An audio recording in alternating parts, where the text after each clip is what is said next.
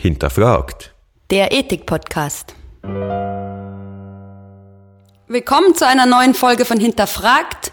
Heute mit Regina Kreide über die menschenrechtliche Verantwortung von transnationalen Unternehmen. Menschenrechte sind einem traditionellen völkerrechtlichen Verständnis zufolge Rechte, die wir zunächst mal den Staaten gegenüber haben.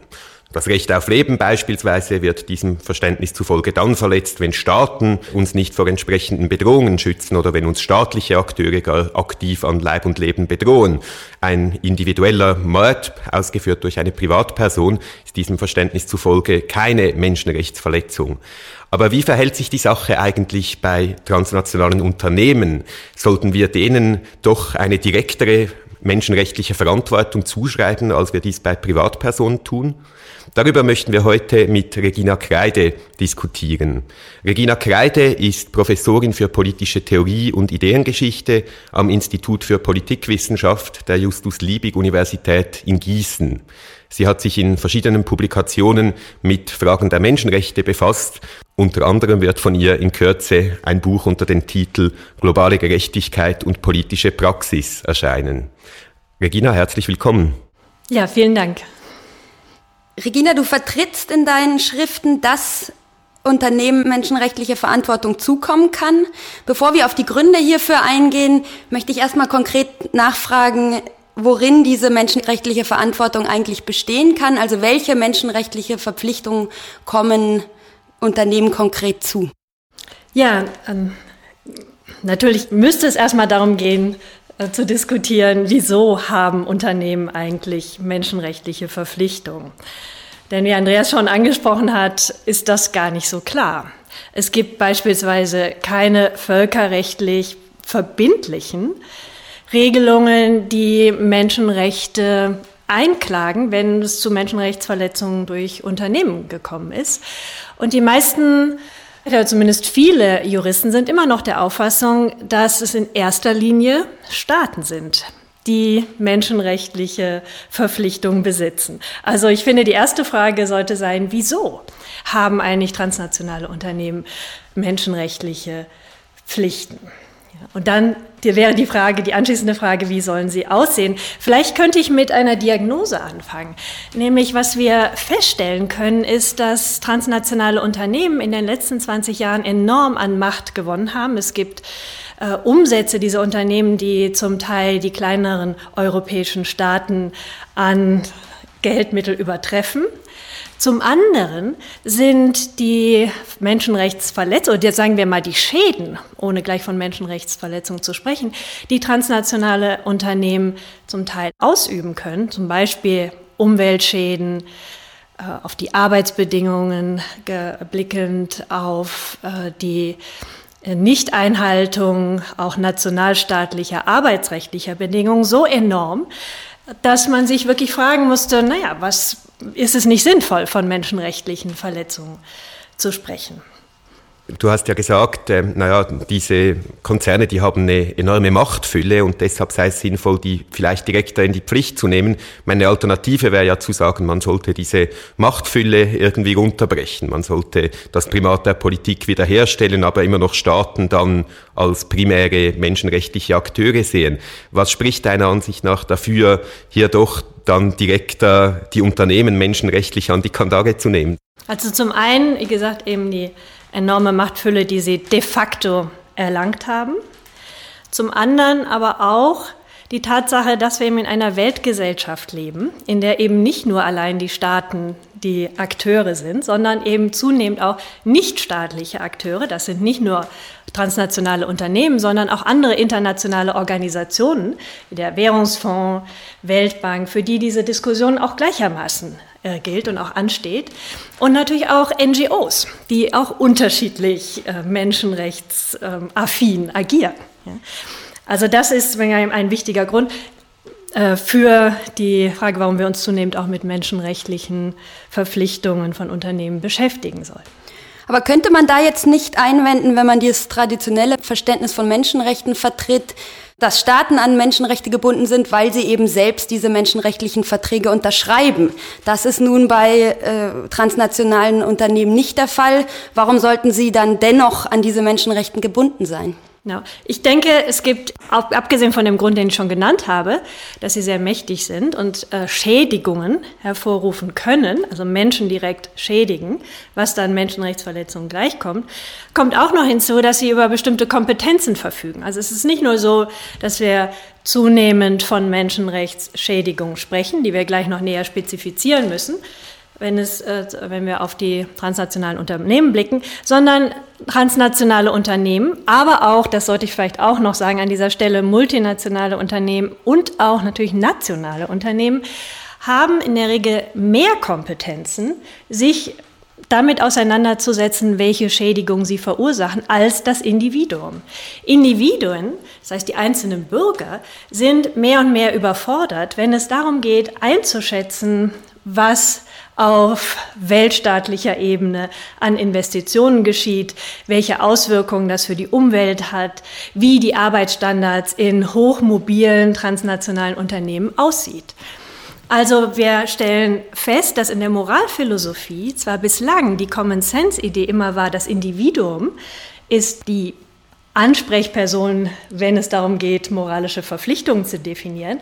Aber es kommt mehr und mehr zu einer Überforderung des moralischen Subjektes, sodass man sich fragen muss, ob Kollektive, und dazu gehören eben auch Unternehmen, nicht menschenrechtliche Subjekte in gewisser Weise sein sollten. Jetzt hast du bereits zwei normative Grundlagen für eine menschenrechtliche Verantwortung von Unternehmen benannt. Äh, zum einen eben diese Kompetenzen, die die Unternehmen haben, zum anderen auch dieses Schädigungsverbot. Vielleicht können wir da noch etwas tiefer reingehen. Was genau würdest du unter einer menschenrechtlich relevanten Schädigung in diesem Sinne verstehen? Ja, also eine menschenrechtsrelevante Schädigung ist, wenn wir auf Unternehmen blicken, eine Schädigung, die sich spezifisch mit der, sagen wir, Aktionssphäre der Unternehmen beschäftigt, die darauf abzielt. Also Unternehmen können sagen, in verschiedener Weise Menschen schädigen, also indem sie bestimmte Arbeitsstandards nicht einhalten, das heißt nicht genug Lohn zahlen, indem sie äh, Menschen massenweise entlassen, obwohl es gerade einen Aufschwung gibt, indem sie Kinder beschäftigen oder aber auch indem sie nicht darauf achten, welche Subunternehmen sie engagieren, beziehungsweise was diese Subunternehmen für Geschäftspraktiken haben. Wie zum Beispiel dann eben, dass sie ah, Gewerkschaften nicht zulassen. Also es gibt diese verschiedenen sphärenspezifischen Menschenrechtsverletzungen, über die wir in erster Linie sprechen sollen. Das heißt, wir sollten uns nicht unbedingt darum kümmern, dass politische Rechte äh, nicht genügend unterstützen. Dass sie also nicht dafür Sorge tragen, dass Demokratie in einem Land nicht unmittelbar funktioniert. Nichtsdestotrotz haben transnationale Unternehmen aber eine Pflicht dafür, Sorge zu tragen, dass in dem Land, in dem sie investieren, es demokratisch zugeht. Oder aber, dass Leute, die auf ihrem Land sind, nicht vertrieben werden, nur weil dort zum Beispiel eine Pipeline gebaut wird. Das heißt, äh, Unternehmen haben eine Pflicht, nicht Komplizen eines ungerechten Staatssystems zu werden. Ja? Kurz gesagt aber geht es hier um sphärenspezifische Menschenrechtsverletzungen. Nun leuchtet das ein, von verschiedenen Sphären zu sprechen. Ich stelle mir doch die Frage, ab wann man von Schädigung sprechen kann. Man kann ja beispielsweise klar sagen, wenn Öl aus einem Öltanker austritt, dann wäre dieser Schaden ohne das Eingreifen dieser Firma nicht entstanden. Hinsichtlich von Armutsproblemen bin ich mir allerdings nicht ganz sicher, wie klar man diese Linie von Schädigung und Nichtschädigung stellen kann. Denn eine Firma könnte ja beispielsweise argumentieren, wenn gleich wir sehr niedrige Löhne zahlen, tragen wir dennoch nicht dazu bei, dass die Bevölkerung generell in dieser Armutsproblematik ist, sondern den Leuten geht es sogar besser, wenn wir ihnen gewisse Löhne zahlen, wenngleich die möglicherweise sehr niedrig sein mögen. Mhm. Ja, das ist immer die Frage, welche Alternativen zieht man da zu Rate? Auf welche alternativen möglichen Gesellschaftsformen blickt man? Und natürlich, das ist was passiert. Das Unternehmen sagen, nun ja, ohne unsere Investition würde es den Leuten noch viel schlechter gehen. Und natürlich halten wir uns auch an die nationalen Einkommensgrenzen. Die sind ebenso niedrig, da kann man nichts machen. Dafür braucht man einen universellen Bezugsrahmen und das könnte die internationale Arbeitsorganisation und deren Kernmenschenrechte sein beispielsweise. Das könnte aber auch der Sozialpakt sein. Beide genannten menschenrechtlichen Pakte haben noch keine völkerrechtlich bindende Wirkung, aber sie sind doch ein Standard an dem man die möglichen Unterstützungsleistungen der Firmen und die möglichen Mindeststandards sagen, messen kann. Das heißt, wir brauchen auf lange Sicht gesehen auf jeden Fall eine verrechtlichte internationale Organisationsstruktur, die es auch erlaubt, von extraterritorialen Staatenpflichten zu sprechen, die dann auch entsprechend auf einer nächsthöheren Ebene eingeklagt werden können. Ja, darauf müsste es eigentlich hinauslaufen. Jetzt dürfte sich mit Blick auf dieses Einklagen ja das Problem stellen, den entsprechenden Firmen dieses Verhalten tatsächlich nachzuweisen. Ein Problem wurde ja bereits angesprochen, das sind dann oft Subcontracting-Kontrakte, zum Beispiel in der Textilindustrie geht das oft dann irgendwie über drei, vier verschiedene Firmen und äh, die große Firma, die am Anfang steht, die sagt dann, nee, nee, in unseren Verträgen stand also Einhaltung aller arbeitsrechtlichen Normen. Wie würdest du mit dem Problem umgehen? Ja, da hat sich in der Zeit einiges getan. Auch wenn transnationale Unternehmen immer noch kein Rechtssubjekt sind im internationalen Völkerrecht und auch wenn es bislang so gut wie keine völkerrechtlich verbindlichen Normen gibt, die es erlauben, die transnationalen Unternehmen tatsächlich irgendwie vor Gericht zu stellen. Es sei denn, es geht um Haftungsfragen, da können wir vielleicht dann gleich noch drüber sprechen. Hat sich viel getan. Also John Ruggie, UN Sonderbeauftragte für Wirtschaft beispielsweise hat einen Policy-Katalog erstellt, in dem er verschiedene Maßnahmen vorschlägt, die erfüllt werden sollten, um menschenrechtliche Verletzungen zunehmend anprangern zu können, aber auch auf lange Sicht gesehen juridisch einklagbar machen zu können. Dazu gehört bei ihm auch, dass es sowas gibt wie freiwillige Verhaltenskodizes.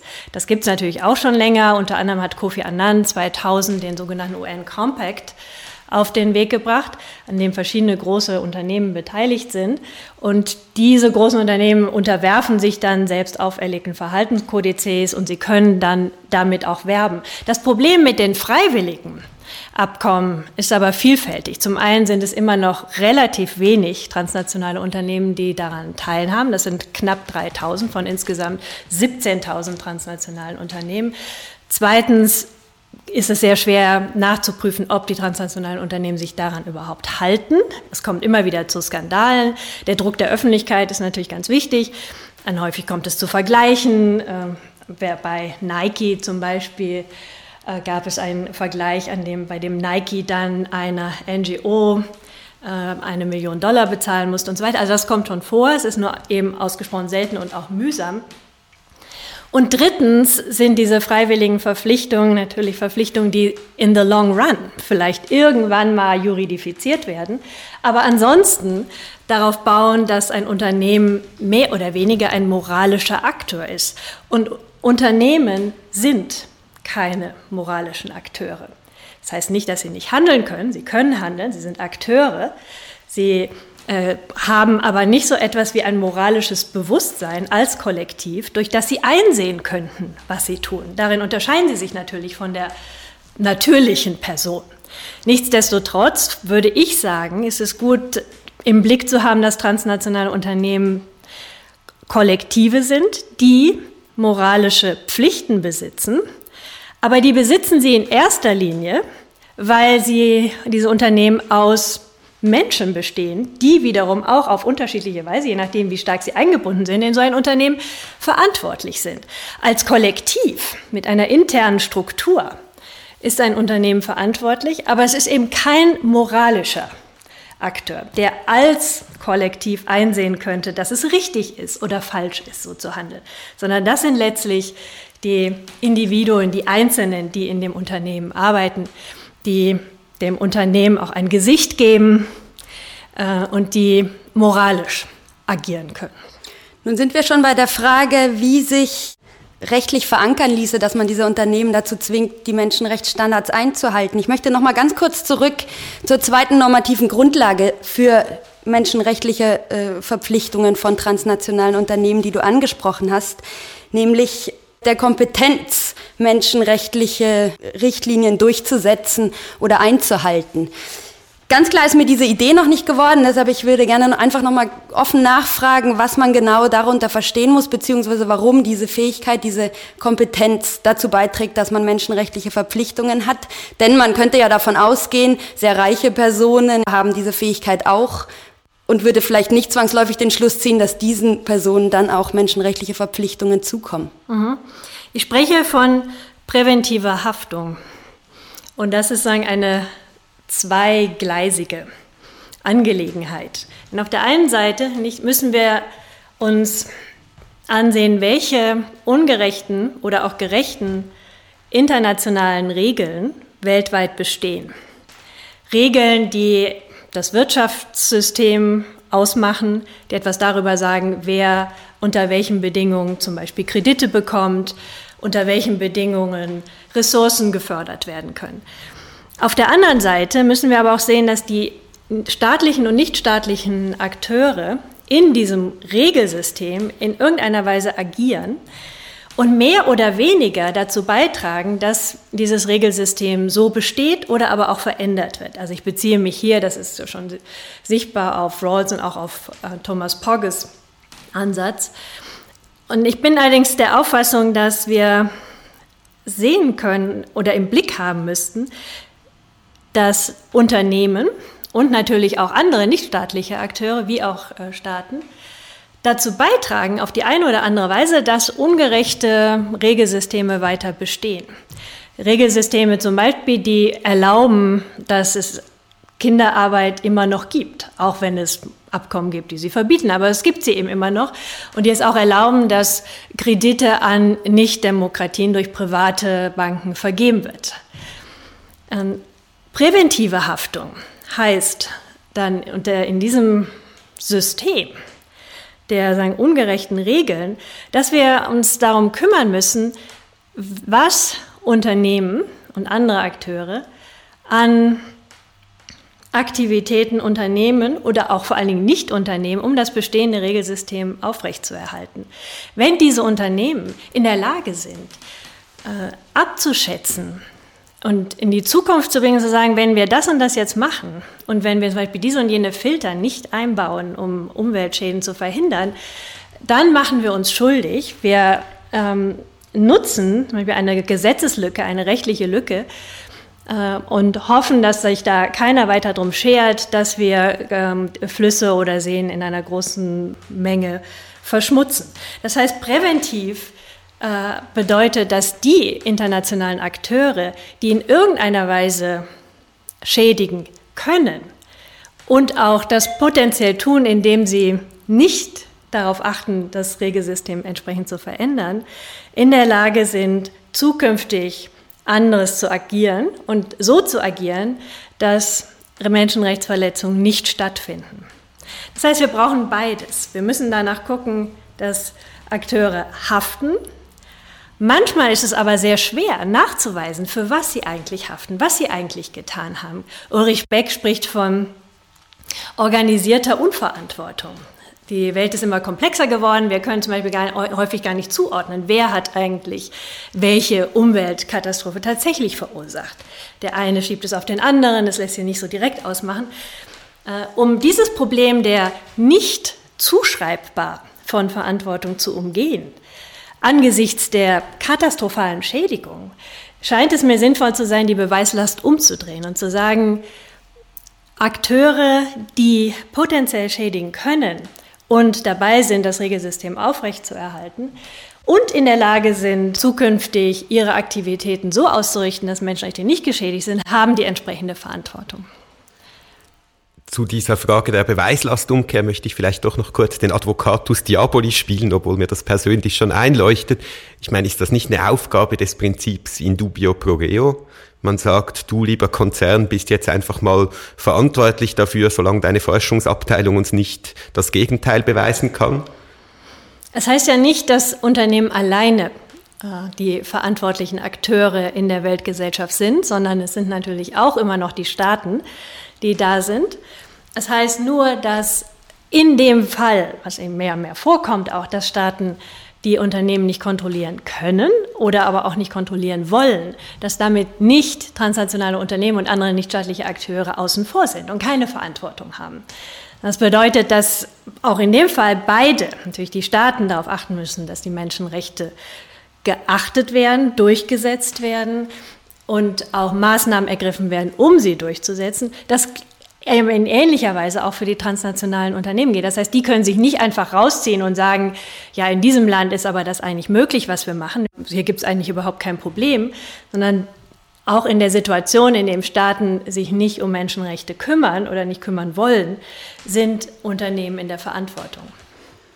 Wenn man davon ausgeht nun, dass äh, transnationale menschenrechtliche Verantwortung haben, wie überträgt sich das dann auf die individuelle Verantwortung der Mitarbeitenden? Das heißt, wenn ich bei einer Firma arbeite, die ihre Produkte zum Beispiel durch Kinderarbeit herstellen lässt, bin ich verpflichtet zu kündigen? Wie weit geht meine individuelle Verantwortung, die sich aus der äh, menschenrechtlichen Verantwortung des Unternehmens ableitet, bei dem ich angestellt bin? Ja. Man könnte ja sagen, ne, so ein Unternehmen hat eine interne Struktur da ist, das ist relativ festgezurrt, da kann man gar nicht so viel machen. Als Einzelner hat man vielleicht auch gar keine Alternative, irgendwo anders einen Job zu bekommen. Und man fängt da an und ordnet sich natürlich in diese Unternehmensstruktur ein. Ja, man ist vielleicht mit einigem nicht einverstanden, aber was will man machen, kann man sagen. Auf der anderen Seite ähm, kann man auch sagen, dass es gerade die, nehmen wir eine Arbeiterin, die unter unwürdigen Umständen näht und dafür nur 10 Cent in der Stunde bekommt, dass gerade diese Arbeiterin ganz besonders gut weiß, was da schief läuft. Und sie kann sagen, was das Problem ist. Sie kann sagen, worin die Menschenrechtsverletzung besteht. Das heißt, auf der einen Seite gibt es natürlich innerhalb eines Unternehmens Abstufungen der Verantwortung nach Entscheidungs- Möglichkeit und Einfluss. Ja. Dass natürlich der Vorstand einen größeren Anteil an der Verantwortung hat, wie dieses Unternehmen agiert, was geschehen wird, wie entschieden wird und so weiter. Das ist ganz klar. Auf der anderen Seite heißt das nicht, dass für die Näherin überhaupt keine Verantwortung mehr besteht. Sie könnte vieles tun und das passiert ja auch in der Regel. Sie kann versuchen, sich einer Gewerkschaft anzuschließen, sie kann versuchen, eine zu gründen, auch wenn das häufig nicht nur schwierig ist, sondern lebensgefährlich ist. Sie kann versuchen, an die Öffentlichkeit zu gehen. Also es gibt mehrere Möglichkeiten bei einer gestuften Verantwortung innerhalb eines Unternehmens. Jetzt haben wir über diese individuelle Ebene kurz gesprochen. Vielleicht zum Schluss noch die Frage nach der institutionellen Ebene. Was wäre da eigentlich sozusagen das Fernziel, auf das diese Kritik hinsteuert? Bräuchten wir sowas wie ein internationales Unternehmensstrafrecht oder was wäre die institutionelle Konsequenz aus dieser Kritik an der Verantwortungslosigkeit der Konzerne? Also ein internationales Strafrecht das dann auch vor einem internationalen Gerichtshof einklagbar ist, also ein Strafrecht nicht nur für Individuen, was es ja eben schon gibt mit dem ICC, sondern auch für Kollektive, wäre äh, sehr wünschenswert. Das reicht aber nicht aus. Es geht nämlich ja nicht nur, wenn man den präventiven Haftungsansatz im Blicke hat, darum, dass getanes Unrecht wieder gut gemacht wird sondern es geht auch darum, die Unternehmen mehr und mehr dazu zu verpflichten, dass sie prospektiv darauf achten, zukünftig Menschenrechtsverletzungen zu vermeiden. Das heißt also, nur auf die strafrechtliche Komponente zu blicken, wäre zu kurz gegriffen. Das heißt, was wir brauchen, ist eigentlich eine zunehmende Verrechtlichung der internationalen Beziehungen. Dazu gehören, dass die Staaten sich mehr verantwortlich fühlen, sich um ihre, sagen wir, Unternehmen zu kümmern. Äh, das heißt auch eingeklagt werden können, wenn ein Unternehmen mit dem Sitz in diesem Home Country ein Verbrechen begeht oder eine Menschenrechtsverletzung begeht und dann entsprechend auch zur Verantwortung gezogen werden können. Dazu gehört aber auch, dass die schon angesprochenen menschenrechtlichen Regelungen mit mehr Verbindlichkeit ausgestattet werden. Also die OECD-Guidelines für multinationale Unternehmen beispielsweise sind da schon eine gute Vorlage, aber auch sie haben keinen verbindlichen rechtlichen Charakter. Da müsste man weiter dran arbeiten zum Beispiel. Und es müsste auch natürlich daran gedacht werden, dass der Konsument ein unglaubliches Drohpotenzial hat, das zum Teil noch überhaupt nicht genutzt wird. Das hilft aber auch nur, wenn die, dieses Drohpotenzial, die Drohkulisse in der Öffentlichkeit irgendwie präsent ist. Ja? Also alleine äh, oder vielleicht mit der Freundin bestimmte Produkte nicht zu kaufen, hilft gar nichts, wenn das nicht auch öffentlich thematisiert wird.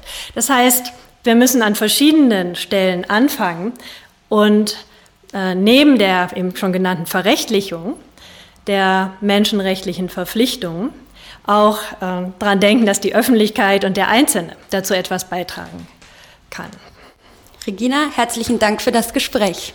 Ich danke auch.